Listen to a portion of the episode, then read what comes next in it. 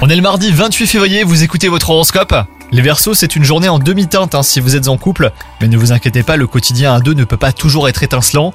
Demain est un autre jour. Quant à vous les célibataires, si votre fierté vous procure un certain charisme, et ben cette fois elle sera plutôt un obstacle empêchant une personne de venir vers vous.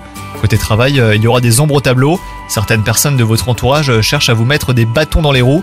Il vous faudra redoubler de vigilance hein, pour ne pas tomber dans leur filet. Donc un conseil, à concentrez-vous sur vos travaux sans vous laisser distraire. Et enfin, côté santé, euh, vous devriez ressentir un besoin de bien-être. Un tour au spa ou au hammam vous fera le plus grand bien les versos. Une séance de natation ou même une demi-heure de relaxation aura également l'effet escompté. Bonne journée à vous